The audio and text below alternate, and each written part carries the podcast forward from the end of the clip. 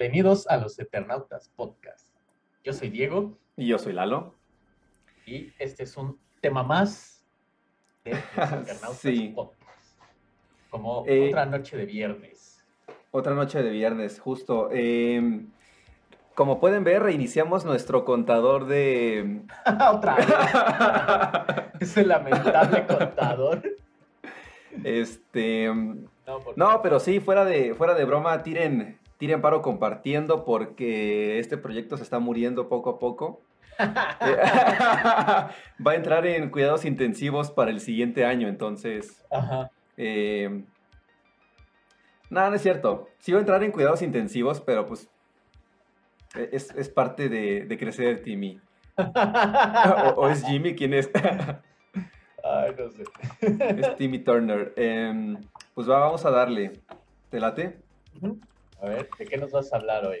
Hoy vamos a tener un episodio, em, pues interesante. Interesante. A mí me gustaría que nos dejaran en los comentarios si creen que hay este, avistamientos ovnis como tal. Hoy cae en la categoría de, ovnis, igual que, los últimos episodios.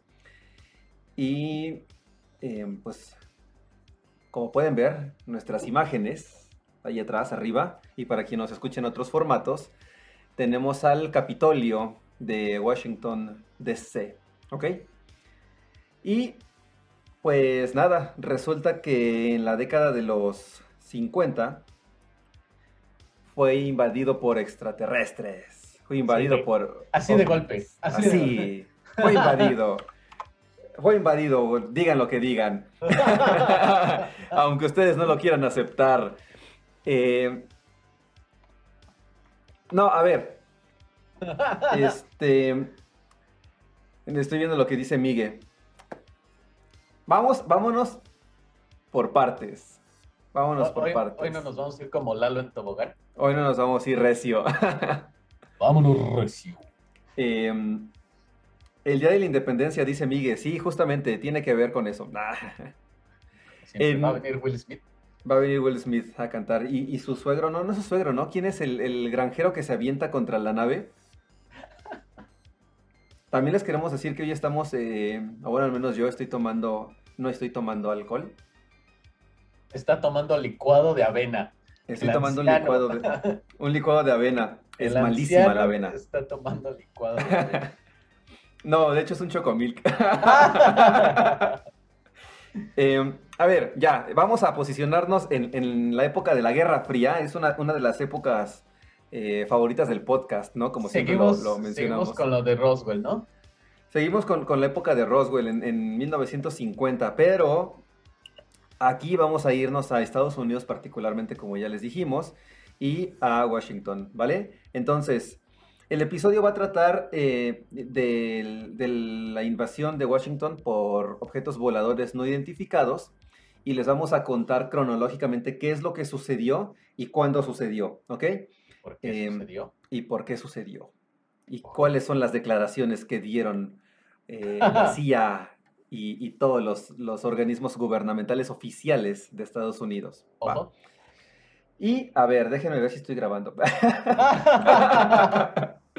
y va. Em, ok. Estos son avistamientos que sucedieron en, en la última quincena de julio, del mes de julio de 1952. ¿Ok? Hay, em, vamos a decir que son dos bloques de avistamientos. los que son de la primera semana de, o bueno, la semana del 12 de julio, y creo que viene pasando el de camotes. El de los camotes. El de los camotes. Recuerden que estamos en vivo y en directo, ¿ok? Exacto. Estamos en em, vivo y en directo casi todos los fines de semana, viernes o sábado, depende. Sí. Y también estamos en plataformas de podcast. De podcast. Y YouTube. En YouTube. Para que nos escuchen como ustedes gusten. Es correcto. Ahora, em, era comercial lo que pasaba el de los camotes. El de los camotes va a seguir pasando porque se escucha en, toda la ciudad. Recuerda que Guadalajara eh, no, está 100% urbanizada, y menos donde yo vivo. Le acabas de pasar tu ubicación a la siguiente. Ya, saben, tienen mi IP y tienen mi cara. bueno, entonces. A ver, Entonces, vamos a posicionar en la Guerra Fría. En la Guerra Fría en el mes de julio de 1952 y les vamos a platicar primero los eventos que sucedieron en la semana del 12 al 20 de, julio. Vamos a irnos particularmente al sábado 19 de julio, ¿ok? Y esto eh, comienza a las 11 y media, 11.40 de la noche aproximadamente. Comienza con una persona que se llama Edward Nugent, Nugent. Él es un controlador, era un controlador de radar en el aeropuerto de Washington, que en esa época se llamaba aeropuerto, si no me equivoco, nacional. Entonces, eh, en, su, en su pantalla de radar detectó siete objetos, ¿vale? Que estaban ubicados a 24 kilómetros al sur-sureste de la ciudad, ¿vale? Y, de la ciudad de Washington. Entonces, cuando detecta esto al, sur-sureste, pues dice, va, no, no pasa nada, no hay ningún problema. Eh, le avisa a su jefe, su jefe se llama, se llamó Harry Barnes, y también vio los objetos, Burns, el señor Burns. Vio los objetos y declaró, ya después le hicieron entrevistas y demás, él declaró, supimos de inmediato que era una situación extraña, los movimientos eran radicales comparados con un avión eh, ordinario. Y ahí está el camote confirmando lo que, lo que decimos en este momento. ah, qué eh, con el de los camotes. ¿eh? sé. estamos en vivo. Eh, estamos, estamos en un pobladito.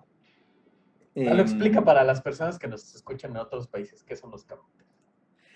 Pues los camotes son como la yuca, me imagino, ¿no? Es un tubérculo, un tubérculo dulce, almidonado, que tiene que hervirse para que las para que los carbohidratos complejos se descompongan y los podamos comer.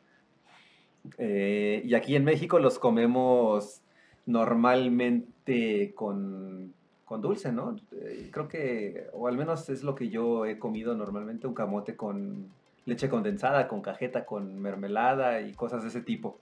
Es que es bien característico el sonido de la persona que va vendiendo los camotes.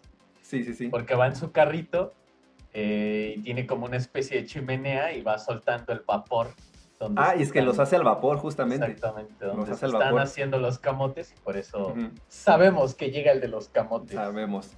Y, aparte, eh, venden, venden plátanos, ¿no? No sé si en todo el ah, mundo se conocen como plátano macho, pero es el plátano... Banana, banana. La banana, el banano. Eh, va. Ya pasó. Ya pasó.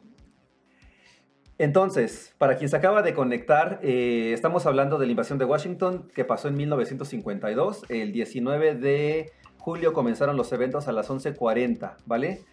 Eh, Barnes, Harry Barnes, que es el jefe de, Edward Nugent, confirma en sus dos radares. Ellos están en, la sala de radar, ¿ok? No tienen ventanas, simplemente están encerraditos viendo los radares, controlando el, aire, el espacio aéreo de Washington, de esa zona de Washington. Entonces él revisa los dos radares y detecta que los dos radares sí funcionan. Le mete mano para ver que sí están eh, trabajando al 100. Escuchen. Y eh, en ese momento cuando ve los dos radares y, encuentra los siete objetos en los dos radares al mismo lugar, se comunica con la torre de control del aeropuerto nacional, que así se llama el aeropuerto de, esta ciudad. De Washington. En, de Washington. En, en, esta torre de control están los controladores Howard Coughlin y Joe Sacco. Ellos mencionaron que también habían detectado los objetos del radar y que se veía una luz brillante, porque ellos, a diferencia de la torre de, del centro de radares, sí tiene, este, sí tienen ventanas, ¿ok? Entonces ellos estaban viendo a la distancia, les decíamos, a 24 kilómetros más o menos sur-sureste, los objetos y la luz brillante, ¿ok? En ese mismo momento, cuando lo estaban eh, revisando y platicando el centro de radares y la torre de control, ¿ok? Em, se empezaron a detectar objetos diferentes. Eran siete de los primeros y después se vieron más objetos que se dirigían a la Casa Blanca y al Capitolio. Oh. Acuérdense que, eh, que, en esta ciudad está el, el Pentágono, está el Capitolio y está la Casa Blanca, es decir, está todo el poder de Estados Unidos, ¿no? Concentrado ahí.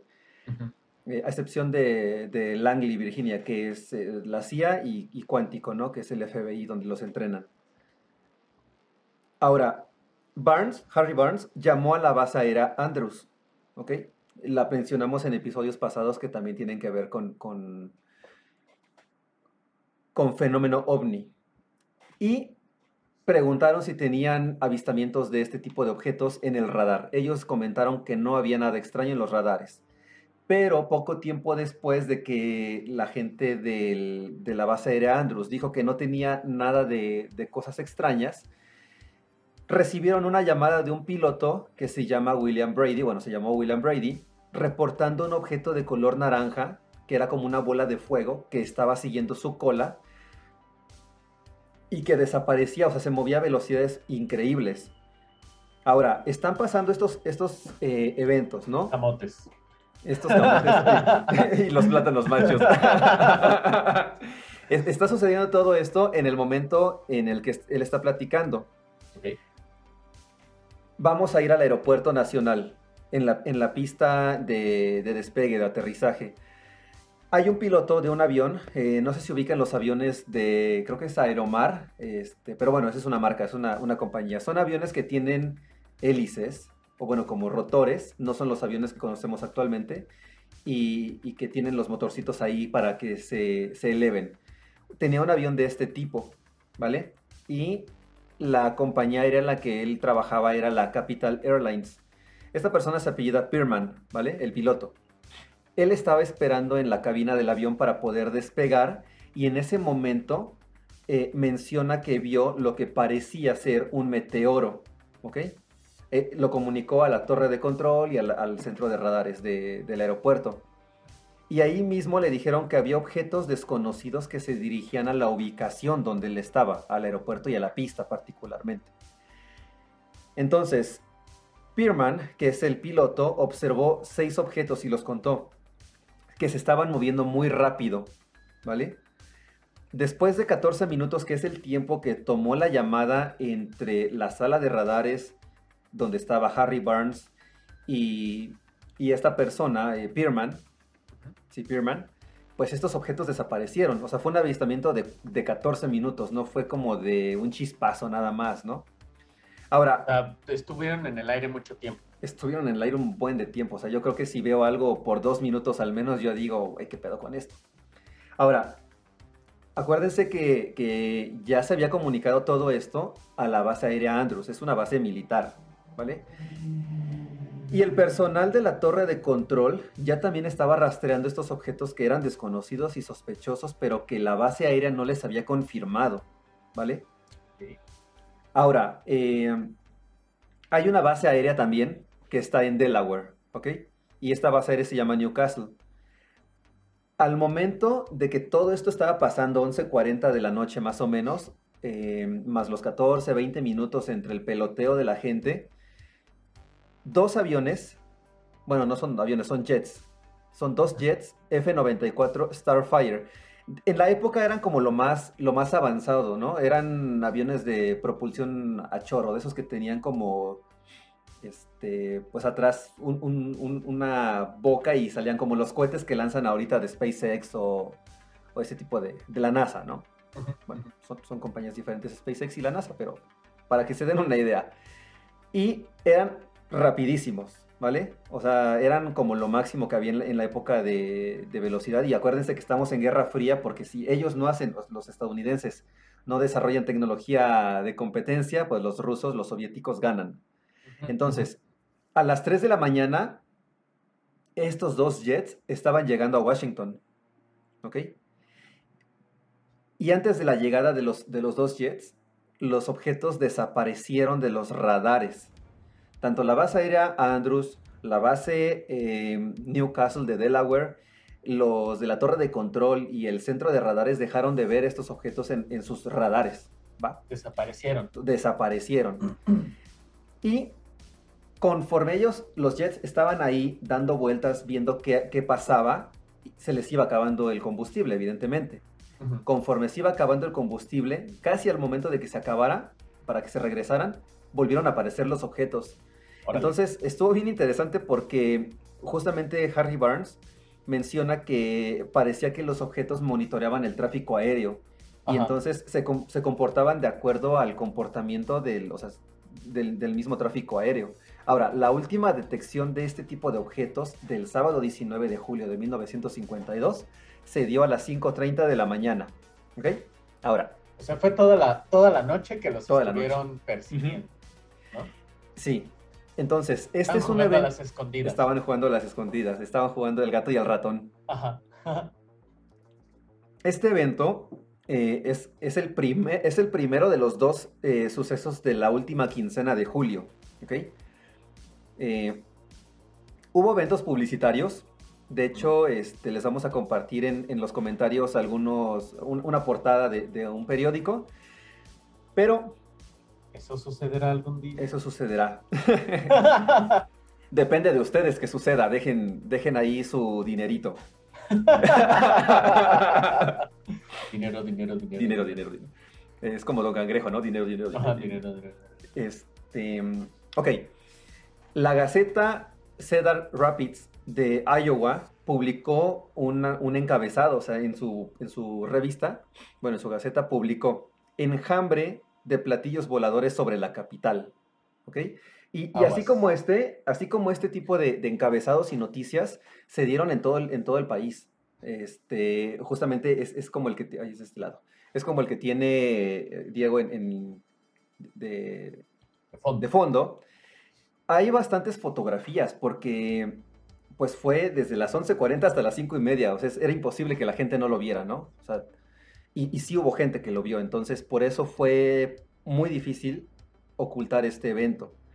Ahora, vamos a tocar a una persona, bueno, vamos a hablar de una persona que es importante porque también lo hemos mencionado en otros episodios, ¿vale? El capitán de la Fuerza Aérea estadounidense, Edward Ruppelt, que era supervisor del, del proyecto Blue Book. O sea, acuérdense que el proyecto Blue Book está dedicado al estudio de los ovnis, ¿vale? Él estaba en Washington en el momento, pero él no se enteró ni el sábado ni el domingo, sino hasta el lunes, y eso porque vio el periódico. O sea que no veía el cielo. No veía el cielo. Él no veía el cielo. ah, muy bien por él. Este. Y trabajaba trabajaba mirando al cielo, güey. Ajá, Tenía solo un trabajo, Eduardo. Tenía solo un trabajo. Y no lo estabas haciendo. Y no lo hizo. Ay, no. Ahora, e, e, es bien importante comentarles esto antes de que se me vaya el avión, de que Edward Ruppelt publicó un libro, ¿vale? Un libro de avistamientos en el que recopila todos estos sucesos cronológicamente. Ahora, él estaba en Washington, ¿ok?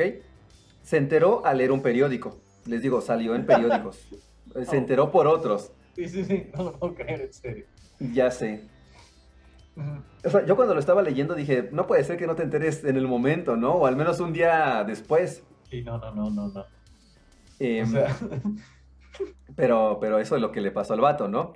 Ajá. Cuando leyó el periódico, el sujeto se dirigió al Pentágono y le pidió a la gente del Pentágono un auto oficial para poder viajar y hacer una encuesta y sondeo de toda la gente que lo vio para recopilar información, porque acuérdense que esa es su chamba. Y le dijeron que no. Le dijeron que no podía tomar un carro de la perdón, del Pentágono, que si quería que pagara de su propio bolsillo un taxi. Este, eh, le dijeron que no, que él, daba cátedras con ACID y que todos los experimentos salían de su bolsillo, todos los reactivos. Todos los reactivos son de tu bolsillo, hijo. Todos los reactivos son de su bolsillo. Entonces, pues se emperró el vato, yo también lo habría hecho, y se fue a la, a la base eh, militar Wright Patterson en Ohio, que ahí es donde estaba haciendo toda la investigación de, de, Blue Book. Ahí habló con una persona que se llama Roy James, que era un especialista de radar, y le comentó todo. Roy James lo que le dijo fue que ese evento había sido causa de condiciones climáticas, condiciones meteorológicas, y pues que no era, no era preocupante, que no era extraño. ¿va? Una semana en todo este desmadre pasó y nos vamos a ir ahora al sábado 26 de julio a las 8.15 de la noche, ¿ok? Una semana después.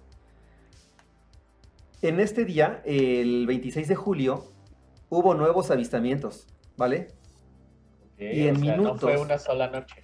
No solo fue una noche, fueron dos noches. Eh, pues sí que a los ocho días, ¿no? De distancia. Y en los radares de la base aérea Andrews y en la del Aeropuerto Nacional se volvieron a detectar objetos voladores no identificados. ¿vale? Y digo voladores porque el radar estaba enfocándose al aire, no, no veía barcos, no veía carros. Entonces, el sargento maestro Charles Cummings vio los objetos en Andrews y declaró, estas luces no tenían las características de estrellas fugaces, no hubo estelas, viajaban más rápido que cualquier estrella fugaz que yo haya visto. Más rápidos que el correcaminos. Más rápidos que el correcaminos, exactamente. ¿Y a qué velocidad viajaba el DeLorean para, para viajar en el tiempo? 88 millas por hora. Sí, necesitaban un gigawatt de poder para poder levantar eso. Gigawatts. Entonces, en este mismo tiempo que estaba eh, Charles Cummings en, en, el aeropuerto, estaba llegando el portavoz del proyecto Blue Book de nombre Albert M. Chop. Él llegó al aeropuerto y la razón de, su llegada al, aeropuerto fue motivos de seguridad nacional. Ándale, no, se anda con mamadas. Para ese momento ya eran las nueve y media de la noche y el radar ya detectaba objetos en varios sectores. O sea, no solamente veía en una sola parte al sur-sureste, 24 kilómetros como hace ocho días, sino que ya los veía en, varias partes del, del radar. Entonces, se detectó que viajaban despacio, pero a veces viajaban a velocidades estimadas de 11.000 kilómetros por hora. O sea, es pues, una brutalidad de velocidad. O sea, no, no es algo que aguante un humano, yo creo. No, no, no. Por ahora. Em, y a las 11.30 de la noche aproximadamente, otra vez, dos F-94 Starfire llegaron a Washington. Aquí el líder de vuelo, que es el capitán John McHugo, McHugo. No vio nada, pero su compañero que era teniente, eh, el, teniente William Patterson, mencionó que vio cuatro resplandores blancos y entonces los vio y le aplicó la de un gato, vio el, láser y se fue sobre ellos. y pues jugaron con él porque no los alcanzó. entonces él dice que los cazó, pero no los alcanzó. O sea, iban rapidísimo. Acuérdense que iban a 11 mil kilómetros por hora, eh, según el radar. Entonces, Albert Chop, que es el, el portavoz de, Blue Book, este, le preguntó a Patterson si estaba viendo algo más. Y entonces William le respondió, los veo y me están rodeando. ¿Qué hago? Pero nadie le respondió. Y llora. Ajá, sí, sí, sí, hazte bolita. Hazte bolita. Pues escóndete abajo del sillón y espera que todo se solucione. Sí, sí, sí. Espera. Pues nadie respondió, güey, porque si a ti te preguntan, oye, estoy rodeado por luces extrañas en el cielo, ¿qué hago? Y, o sea... Dobla las manitas. Estoy en un callejón oscuro y me están rodeando unos maleantes. Son 16 en total. ¿Qué hago? Sí, sí, sí. me preguntaron la hora, ¿qué hago? Entonces, eh, pues a medianoche eh, de este mismo día, el mayor Dewey Fournette, que era el vínculo del proyecto Blue Book y el Pentágono, este, y el coronel John Holcomb, que era un especialista naval de radar, llegaron los dos al centro de radares del Aeropuerto Nacional. Entonces, en ese lugar recibieron una llamada del centro meteorológico informando de un cambio de temperatura. O sea, les dijeron, ¿sabes qué? Hay una, una, inversión en, la temperatura y entonces el aire frío ya no está donde debería de estar y hay burbujas de aire extraño en, el cielo. Este, y eso es lo que tú estás viendo, ¿no? La realidad es que... No tengas miedo, compa. Ajá, no, no pasa nada, no pasa nada. Flojito y cooperando, este, ya te la sabes, carnal. si ya te la sabes, ¿para qué cobijas? Anda. Eh, ya lo estaría aquí, ¿no? De gargantilla. Entonces, eh, estos argumentos del centro meteorológico no convencieron a Holcomb, porque él decía, ok, si es una inversión de temperatura, es un cambio climático en el aire, te la compro, pero ¿por qué el radar está detectando objetos sólidos y metálicos? ¿No? O sea, si, no, si, el radar no detectara objetos sólidos ni, metálicos, te, la creo, te la compro y no pasa nada pero no fue así. Entonces, em, ya teníamos dos jets F-94 Starfire, llegaron otros dos desde Delaware. Y uno de, los dos, uno de los dos pilotos, de los nuevos pilotos, vio una luz blanca desvanecerse mientras se dirigía a ella. ¿Ok? Y de igual manera que la semana eh, del 19 de, bueno, el sábado 19 de julio de 1952, cuando amaneció, los avistamientos terminaron. ¿Ok? Entonces, son dos eventos que sucedieron en Washington. El 19 de julio de 1952, donde primero se detectan siete objetos voladores no identificados en los radares, en la sala de radares del aeropuerto nacional a las 8, este, ojo, ojo, a las 8.50 más o menos. Y el 26 de julio, que también era sábado, que se empezaron a ver a las 8 y cuarto. No es cierto, el, 19 fue a las 11.40, pero bueno, es en la noche para acabar pronto, ¿no? Em, ahora, me fui, me fui, pero aquí sigo, aquí sigo. ¿eh? Sí, sí, sí, lo que estoy viendo. Este. Hay, hay, varias cosas que sucedieron después de esto, ¿ok? Para los avistamientos del, del 26 de julio, eh, pues también se publicaron noticias en los periódicos, ¿ok? Y esto llegó a los ojos del presidente de la época, Harry Truman. Y, y era como, como de esperarse, ¿no? Desde el 19 de, de julio de 1952 que ya supiera él, porque estuvieron volando arriba de donde el vato dormía. O sea, no es como que no se entere porque no, no, sabe, simplemente tiene seguridad por todos lados en la Casa Blanca, seguridad por todos lados en el Capitolio y también en el Pentágono, y pues es como que muy difícil que alguien no mire al cielo. Sí. Excepto que seas... Eh... Excepto que seas Rupert, creo. A ver, ahorita te digo el nombre, porque si no lo vamos a confundir. Aplicó la de. Aplicó la de Creed, dice Miguel. Confundió todo el vato. Solo tenía un trabajo y el año que decidió no hacerlo salen con esto. Sale, sale todo. Pero pudo culpar a alguien más y, y despidieron a esa persona. Sí. Y seguramente eso sucedió. Sí, sí, fue Rupert. Entonces, em, a ver, Harry Truman llama a Rupert y le dice, a ver cabrón, ¿qué pasó aquí? ¿No que tú eres el que está chambeando viendo al cielo? ¿Por qué no miraste al cielo? y entonces hubo, una hubo una conferencia telefónica, güey, entre Harry Truman, Rupert y, y, pues un montón de personas, ¿no? Otras personas. Ok. A lo que él no dijo nada, o sea, Truman no dijo nada, simplemente estuvo escuchando lo que comentaba la gente y dijo, se dijo que los avistamientos se debían a una situación meteorológica de burbujas de diferentes tipos de aires y temperaturas. ¿Ok? Igual, lo que no convenció, lo que no convenció a Holcomb era que pues eran metálicas. Sí, sí, sí. Ahora. Pues yo estoy ahí arriba, yo lo estoy viendo. Ajá, sí. Eh, a mí se me hace bien impresionante que, a pesar de que hay mucha gente involucrada y que eh, son civiles y son militares, todos lo vieron, pero quieren negarlo, ¿no? O sea, hay fotografías, hay periódicos que lo publicaron. Y es la semana, bueno, no. A ver, ¿qué día era exactamente otra vez? El 19 de julio y luego el 26 de julio. O sea, acababa de pasar Roswell, ¿no? Era, era súper reciente. Entonces, em, a ver, la Fuerza Aérea declaró y, y, el argumento oficial de ellos fue, estos avistamientos pudieron ser malinterpretaciones de estrellas o meteoros, y que los radares pudieron haber detectado fenómenos meteorológicos explicables y que al no ser materiales sólidos ni metálicos no representaban peligro para la seguridad nacional. Ese, ese es el, el ¿cómo, es? pues ese es el argumento, ¿no? Es el statement que tienen ellos de no es un peligro para la seguridad nacional.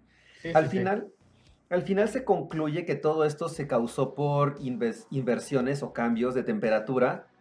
Pues esa es ya la, versión. Esa es la versión oficial, es, es, la versión modo Roswell, ¿no? Ajá, sí, sí, sí. Eh, fue un cambio en la temperatura y si no fue un cambio en la temperatura fueron meteoros. Y si no fueron meteoros, fueron estrellas. Y si no fueron estrellas, fueron las luces de la ciudad. Ok, ahora espera. Ajá. No sé si me estoy adelantando o no, pero también al inicio dijiste que había fotografías. Ajá. Entonces, si hay fotografías, ¿dónde están? Pues mira, hay varias fotografías que no son de muy buena calidad. Eh, o sea, no, es porque no haya buenas cámaras. En bueno, no es como ahorita, ¿no? Ajá, sí. A, fuerzas sí va a haber fotos sin toda la calidad, porque es...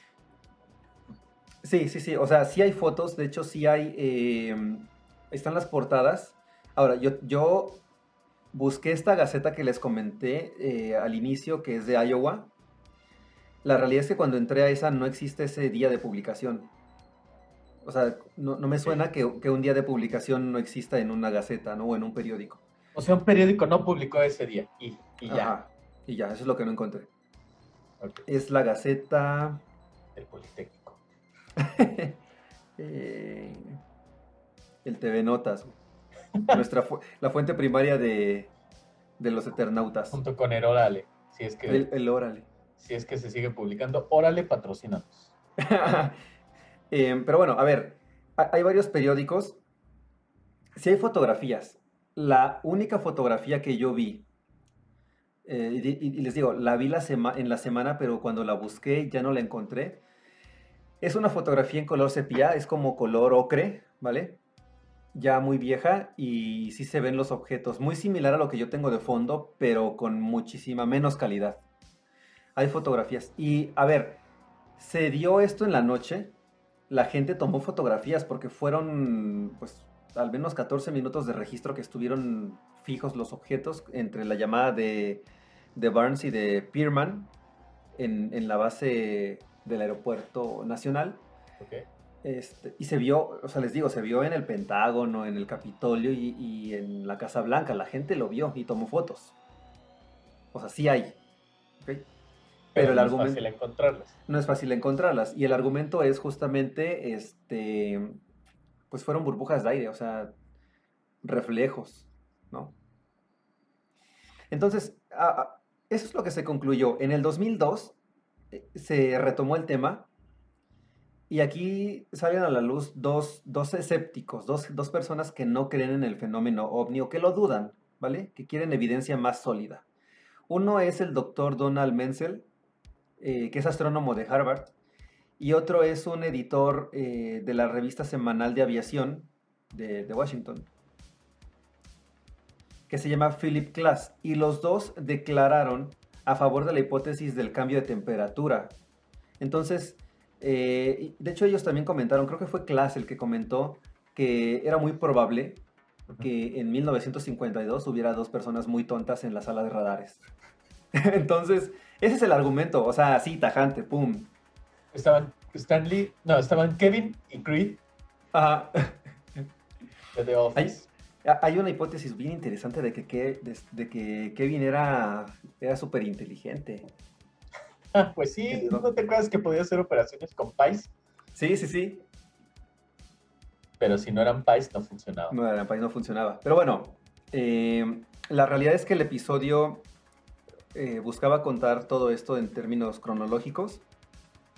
Les decíamos que la invasión de Washington sucedió en 1952 y se dice que es una invasión porque se metieron así, a la brava. Llegaron al lugar, se posicionaron en los lugares más eh, importantes del país, del país vencedor de la, de la, Segunda Guerra Mundial a los ojos de mucha gente. Este, que acababan de detonar la bomba atómica. Había acabado de detonar la bomba. Este, y, y, pues ya, o sea, a mí me gustaría que nos dijeran qué es lo que creen del evento, de, de la situación que se vivió en, en, Washington. ¿Ustedes qué harían? O sea, ¿tú qué harías? Ya platicamos en el episodio del Blue Beam, qué es lo que haríamos eh, si viéramos algo así, ¿no? En el cielo. Pero, pero ¿tú qué harías? Si ves 14 minutos volando y luego aviones militares. no sé, no sé si me daría miedo. Ajá. No sé, o sea, sí me sorprendería, yo creo que me maravillaría. Sí. Pero no sé, es que no sé si te acuerdas el video que salió de la Fuerza Aérea Mexicana, creo que en el 2000. Sí.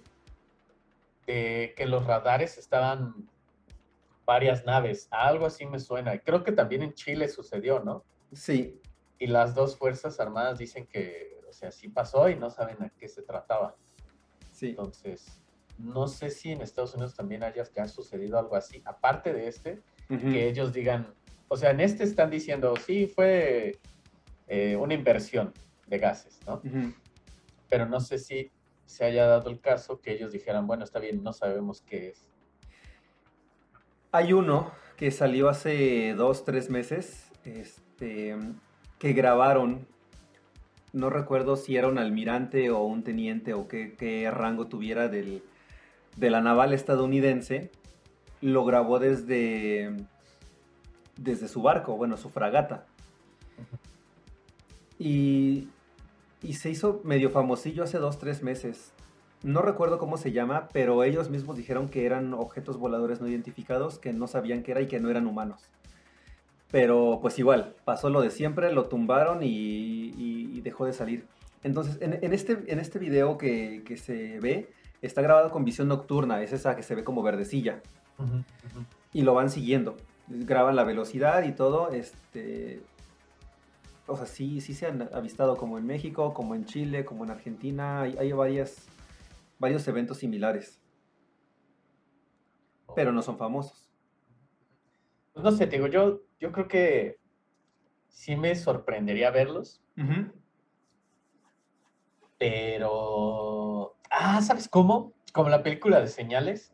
Ajá. Es que los empiezan a, salir en los noticieros y que ya están ahí y se empiezan a, o sea, primero están sorprendidos, ¿no? Los morritos y el, se me olvidó el nombre del actor, este, el que hizo Joker. Ah. Bueno, él, ¿no? Joaquín eh, Phoenix. Ajá, Joaquín Phoenix están sorprendidos, pero ya después que es tanto tiempo que están sobrevolando y te acuerdas que hasta se hacían invisibles, ¿no? Porque se ve como un pajarillo choca. Y... choca el pajarillo. Ajá, y se cae. Entonces, no sé, creo que ahí es donde ya me empezaría a poner nervioso, ¿no? que no se muevan. Ajá, exactamente, que ya estén mucho tiempo ahí encima. Porque en realidad, o sea, se posaron, ¿no? Pero no sabes a, qué, fueron, ¿no? ¿Sí? No, no, se sabe a qué fueron, no, no se sabe si bajaron o no bajaron. ¿No hay relatos de contacto o algo así?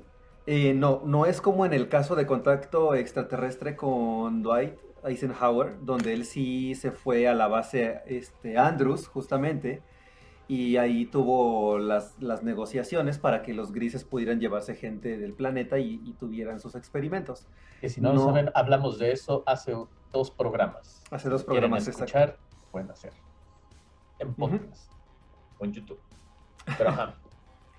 Entonces, eh, no se sabe. O sea, realmente no se desclasificó, digámoslo así. Ajá, eso, eso ahora lo que digo. O sea, ¿no hay documentos desclasificados de esto? No. No ha pasado suficiente tiempo. No ha pasado. Pues el, documento desclasificado que nos dieron hace, pues en julio, de hecho, el que pidió Donald Trump, que, que sacaron de nueve hojas más o menos, en el que no dicen nada. Sí, exacto. Este, es lo único. Pero no menciona este evento. Pero no menciona este evento.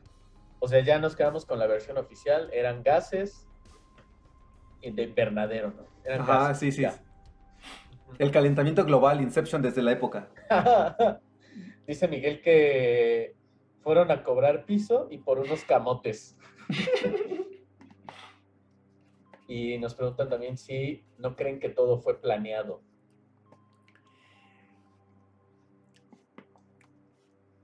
No sé. Eh, no yo, les tengo que decir que había un experimento nazi que era la campana y eran los, planos de, un platillo volador con forma de campana, que es muy similar a un vimana de, la India. y, también está la parte conspiranoica en la que nos ponemos el casquito, o al menos yo me pongo el casquito, para, decir que em, en sí, en sí la, fuerza militar del ejército, bueno, del, Partido Nacional Socialista Alemán, tiene, tiene mucha historia en, en, este aspecto conspiranoico, ¿no? De que fueron ellos realmente los que llegaron a, Washington y, fueron como a, demostrar que ellos realmente todavía tenían el poder. Esto también ya me suena muy fumado realmente, pero, ahí está. años pasaron? O sea... Pues es que desaparecieron muchos acuérdate que, hubo una cacería de ellos. ¿Estás diciendo que volaron desde Argentina? Volaron desde Argentina desde Paraguay, y de Uruguay. Ah, se sabe que se fueron algunos para allá, ¿no? no sé, yo dije un, un país Al aire. al aire. nadie sabe nada, nadie supone. No, ¿sabes dónde están? Están en la luna, en su base secreta. Hay una película que se llama Nazis en la luna, ¿no? O algo así. En el lado oscuro de la luna. En, el lado oscuro de la luna. Este, pues ya, ese es el, el evento que les quería contar. Uy. ¿Qué? ¿Cómo ven? O sea, pero fue, entonces, sí fue el mismo año de Roswell. Eh, en el Roswell fue en el 47, ¿no? Porque estaba, eh, estaba otro presidente. Pero pues, 47? presidentes aquí cercanos. Ok, entonces, fueron dos días, personas los vieron, hubo fotografías que no sabemos dónde están. No tenemos, desgraciadamente. Hoy no los tenemos. Pero ¿a qué se supone que fueron? O sea, no se teoriza absolutamente nada. No, no, no, no se teoriza absolutamente nada porque el, comunicado oficial es justamente que era gas. Y Entonces no investigaron nada más. Pues su opinión, lo, lo, que sí les recomiendo que busquen, o sea, que, que vean en YouTube, porque ahí está, es un video que es un video de la gente de Blue Book, del proyecto Blue Book, donde declaran este, sucesos del fenómeno ovni y está en los archivos nacionales de Estados Unidos, que ese es el canal de, YouTube, los archivos nacionales. Y justamente él, él, habla, esta persona que está ahí, no recuerdo si es el, personal líder, este, déjame acuerdo del nombre porque iba a decir Pierce, Pierceman, pero ese es el piloto. Este, ese que habló con, Harry Truman, que es Ruppelt. no, recuerdo si es Ruppelt, pero él sí declara y dice, los objetos que estamos viendo, que estamos detectando, tienen un porcentaje, lo mencionamos en el episodio del, Blue Book y del Blue Beam, los objetos que, que, estamos viendo y que detectamos y que investigamos, todos tienen una explicación, hay muy pocos que no, son como el 20% de los, de los fenómenos y son muy probablemente eh, cambios de temperatura. Ese es el argumento. De todos los avistamientos que hay, de todos los miles de, fenómenos que encontraron, tienen una explicación para ellos y son globos meteorológicos como el de Roswell, son burbujas de aire caliente, burbujas de gas como en los pantanos. ¿Sabes qué?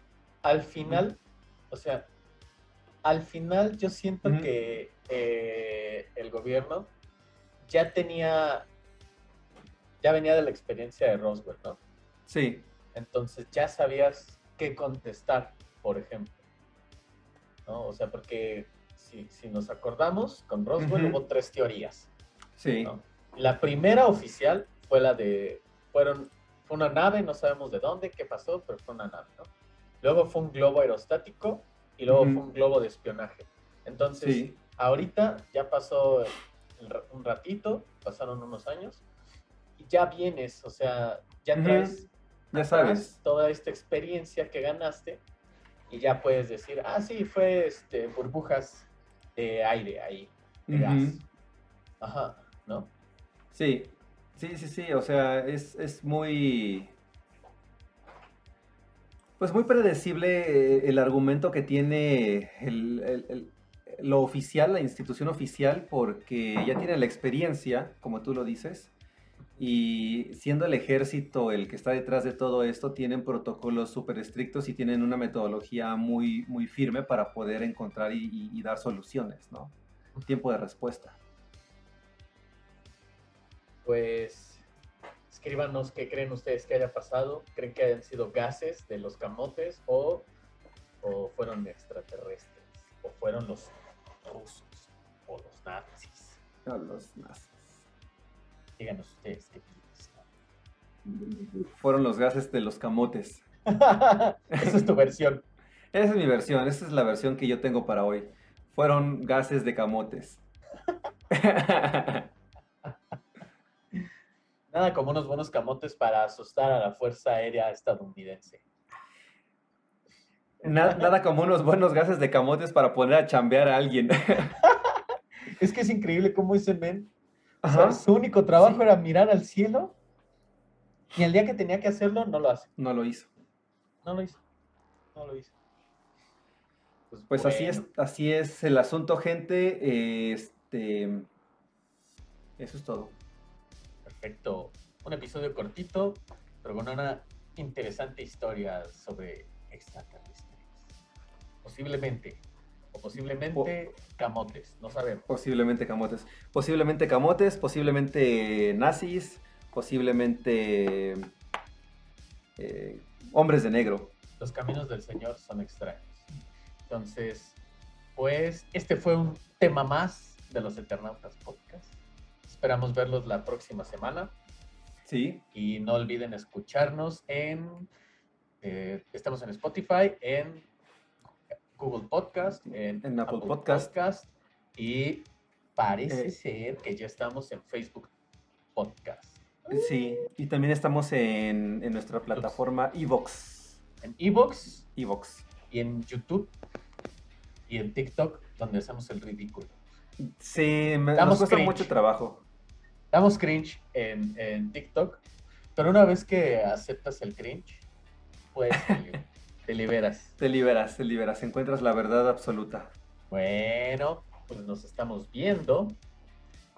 Y esto fue un tema más de los Eternautas Podcast. Nos vemos la próxima semana.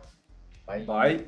Todos los eventos aquí narrados son producto de la imaginación de Luis y Diego. Cualquier parecido con la realidad es mera coincidencia. Escuchar este podcast puede provocar pérdida de cabello y pene.